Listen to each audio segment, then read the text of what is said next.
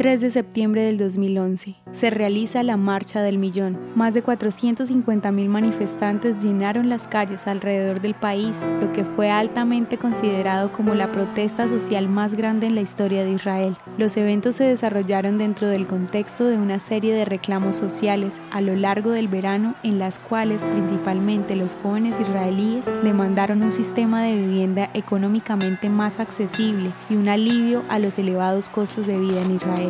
Esto ocurrió paralelamente al movimiento que se presentó en Wall Street. Estas protestas finalmente impulsaron la formación del Comité Trachtenberg en la Knesset en agosto del 2011. Este comité abordó asuntos planteados por los manifestantes israelíes y en diciembre del 2011 el comité recomendó cambios en cuanto al sistema de impuestos en Israel para poder crear un sistema de viviendas más accesible. Ni las protestas ni el reporte del comité pudieron finalmente resolver las demandas económicas del movimiento.